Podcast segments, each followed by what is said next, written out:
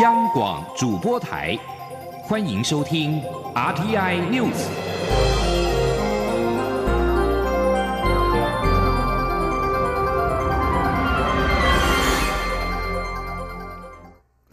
各位好，我是钟淑华，欢迎收听这节央广主播台提供给您的 RTI News。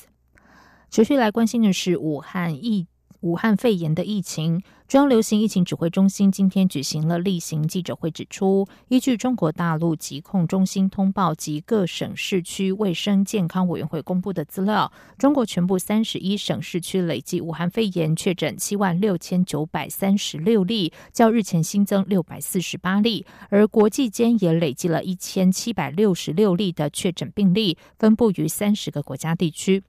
指挥中心指挥官卫福部长陈时中表示，考量近期伊朗的病例数快速增加，而意大利的确诊数也快速的上升，国人到当地具有感染风险。指挥中心宣布，即日起提升伊朗和意大利的旅游疫情建议等级到第一级注意，建议赴当地的旅客必须遵守当地的一般预防措施，并建议医护人员暂缓前往。另外，因为日本、韩国的疫情持续升温，指挥中心日前宣布，日韩旅游警警示提升到第二级警示后，也不排除根据疫情进展采取相关的边境管制。而由于国际疫情持续攀升，为了确保国内医疗系统人力，指挥中心今天宣布，下周将召开医疗系统准备会议，医事人员除报准之外不得出国。同时，指挥中心也要求健保署将所有的旅游史注记在健保卡，扩大通讯诊疗。记者刘玉秋报道。俗称武汉肺炎的 COVID-19 疫情蔓延，台湾又新增新的确诊病例，国际疫情也快速上升。中央流行疫情指挥中心指挥官、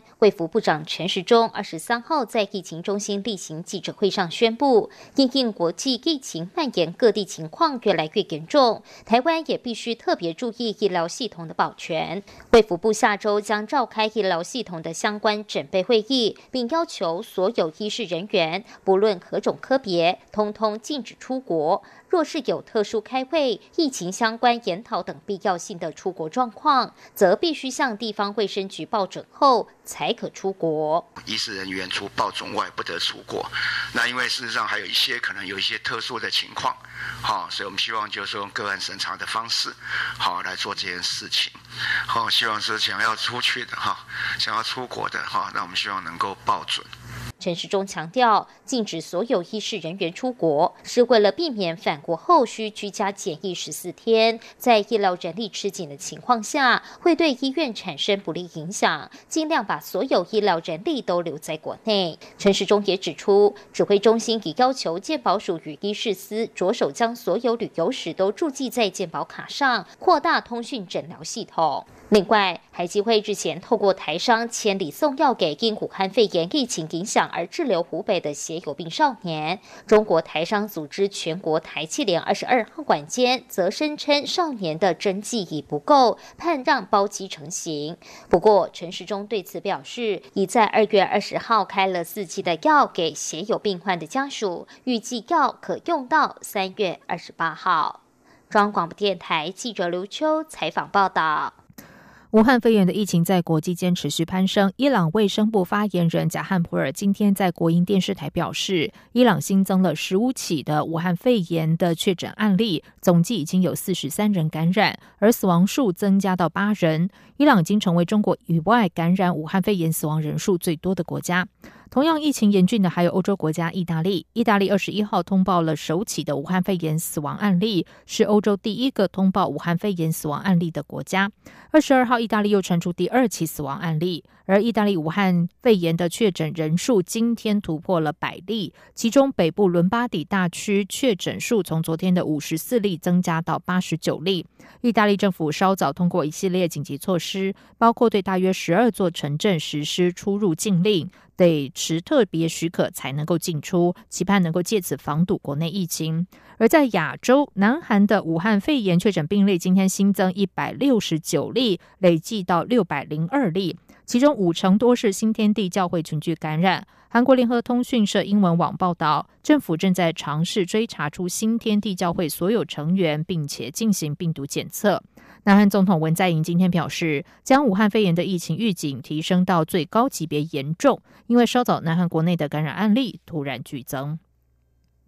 而我国的 COVID-19 武汉肺炎确诊病例再添了两例，累计至今总共有二十八个确诊案例，新增两名病例为父子关系。中央流行疫情指挥中心目前正在展开相关接触者和发病前活动时，外界关切这是否意味台湾已经有社区传播？指挥中心专家咨询小组召集人张尚淳表示，虽然感染源还在追查中，但就他看来，这仍然是属于零星的社区感染。记者江昭伦报道。中央流行疫情指挥中心二十三号公布，国内新增两例 COVID-19 武汉肺炎病例，分别是按二十七的北部八十多岁男性，以及按二十八五十多岁男性，两人为父子关系。指挥中心表示，按二十七本身为具高血压、糖尿病等慢性病的喜肾病人，近期并无出国史。二月六号出现咳嗽、流鼻水等流感症状，九号因为发烧诊断为肺炎而收治单人病房治疗。十六号出现呼吸急促情形，转到交互病房。二十号由于怀疑结核病，转到负压隔离病房，并透过社区扩大裁剪，在二十一号通报 COVID-19 裁剪送验，在今天确诊。卫生单位随即进一步针对疑似症状接触者进行隔离裁剪，并在疫情调查时发现，按二十八曾在一月三十一号出现发烧、流鼻水及喉咙痛等症状，二月四号到门诊就医，八号因为持续发烧到急诊就医，被诊断为肺炎。之后返家自主健康管理，并在十一号、十八号两次回诊，二十一号通报并隔离裁剪，也在今天确诊为 COVID-19 武汉肺炎阳性。由于按二十八与二十七白天同住，研判为密切接触者传染，属于家庭群聚。根据指挥中心初步调查，按二十七的小儿子因为工作关系频繁往返中国大陆地区，最后一次是十二月初从广州返台，过年期间也与有中国旅游史的友人聚餐。虽然小儿子最早出现呼吸道症状，但是否为感染源仍在厘清中，目前还需要采验。对于连续三起家庭群聚感染，媒体关切这是否意味台湾已经有社区传播？对此，指挥中心专家咨询小组召集人张善纯定调，仍属于零星社区感染。张善纯说：“那至于说这个社区感染的一个状况，这是第三起事件嘛？哈，那呃。”看你的定义，零星到底是什么样的意思了哈？不过很清楚，让大家都知道，这就是第三起的一个状况。那源头我们还在追当中，那也是造成一个家庭的一个群聚的状况。所以我个人当然还是认为，它就是一个零星的一个社区感染的状况。指挥中心表示，按二十七的父亲白天与按二十八的大儿子同住，晚上则与小儿子同住，因此两个家庭密切接触者狂烈九人正在采验中。另外，由于按二十七住院一段时间，因此指挥中心也优先框列按二十七的医院工作人员一百一十五人，目前已经裁减四十人，其他相关接触者与活动史都会进一步详细调查。中国电台记者张昭伦台北采访报道。为了让中央和地方更有效合作对抗疫情，中央流行疫情指挥中心今天表示，已经和二十二县市政府讨论，共同推动地方政府居家检疫及居家隔离关怀服务计划。重点纲要包括对象关怀、就医协助、交通安排、生活支持、专线服务等。预计三月一号上路。请听江昭伦的报道。为防堵武汉肺炎疫情可能在社区中扩散，地方政府开始主动展开各类防疫设为，超前部署。指挥中心指挥官、卫福部长陈时中对此表示，这是好事。不过，为了让防疫工作能够同步，指挥中心在与二十二个县市政府共同讨论后，确立地方政府居家检疫及居家隔离关怀服务计划。计划重点包括专线服务、对象关怀、就医协助、生活支持等。预计二十六号规划完成，并在三月一号开始运作。陈时中说：“所以，我们希望在地方能够成立专线，直接可以连接地方的资源。”能够让这样的服务能够更到位、更快速。那一些生活的支持，哦，不管是我们垃圾的处理也好，需要送餐的也好，或者有就医的需要，哦，我们都有一些远距，哦，还有一些怎么样安排，或是救护车或适当的一个好交通的工具，好让相关的不同情况的，透过我们专业人员的判断，然后给他做适当的安排。好，那整体好，我们希望中央跟地方一起合作来抗疫。陈世忠表示，地方关怀服务计划是为了减少民众在居家检疫或居家隔离期间造成的生活不便，同时降低外界对于居家检疫与居家隔离对象的对立。呼吁相关居家检疫或居家隔离者务必要配合，若有违反规定，将依法严办。中央广播电台记者张超伦台北采访报道。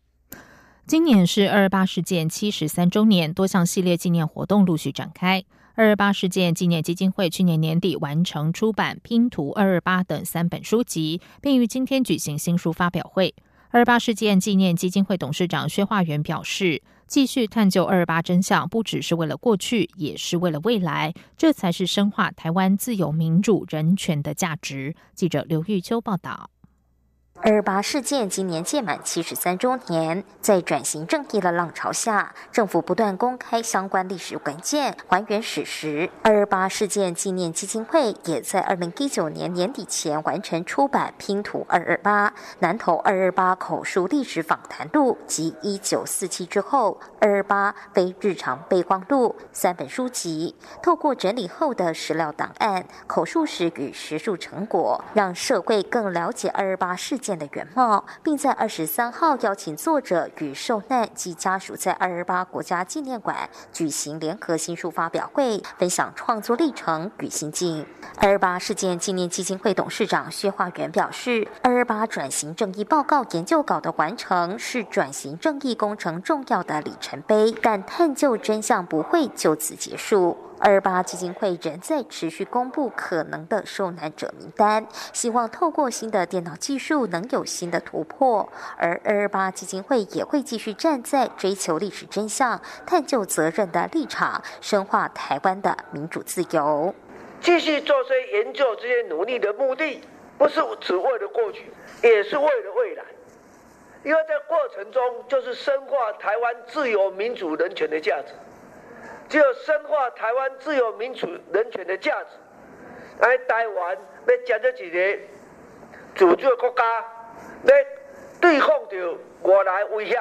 叫鲁代精神力。二八事件纪念基金会所发表的三本新书中，《拼图二二八》是由国史馆馆长陈义生自一九九一年起投身二二八事件研究以来的重要论文记录。《南投二二八口述历史访谈录》则是由基金会委托暨南国际大学历史学系副教授林伟胜与自由摄影者廖建超所做的二十七篇口述历史访谈记录，堪称南投二二八口述。史的首部曲不仅记载受难的故事，也呈现出过去较少被提及的抗争面相。另外，一九四七之后，二二八非日常备忘录，则是由台湾文史相关背景的创作者、研究者与工作者组成协作团队，以八篇专文勾勒出具有当代观点的局部事件图景，引领读者重回二二八的历史舞台。透过突破的历史记录与经验线索。重新理解那一代台湾人的心境，让理解打开大门，让和解成为可能，也会揭开二二八的真相，再次露出曙光。中广电台记者刘秋采访报道。在外电消息方面，美国民主党总统参选人桑德斯二十二号在内华达州民主党党团会议宣称获得了决定性的胜利，巩固了他在民主党总统候选人中领先的地位。民主党最终选出的总统候选人将于今年十一月和美国现任总统川普角逐美国新任总统大位。根据官方公布的数字，现年七十八岁、来自佛蒙特州的联邦参议员桑德斯以大约百分之四十六的得票率位居领先地位。而美国前副总统拜登则以百分之二十三的得票率居次。印第安纳州南本德市前市长布塔朱吉目前获得百分之十三的得票率，位居第三。如果桑德斯能够在选民种族多元化的内华达州胜选，将被视为一项实质性的成就，并成为二零二零总统党内初选重要的领头羊。法新社报道，尽管计票过程比四年前的党团会议投票要慢得多，不过大致顺利。民主党初选下一站是二月二十九号南卡罗来纳州，三月三号登场的则是重头戏超级星期二，包含加州、德州在内，总共十五个州以及海外分部将会同步进行初选。以上央广主播台，谢谢收听。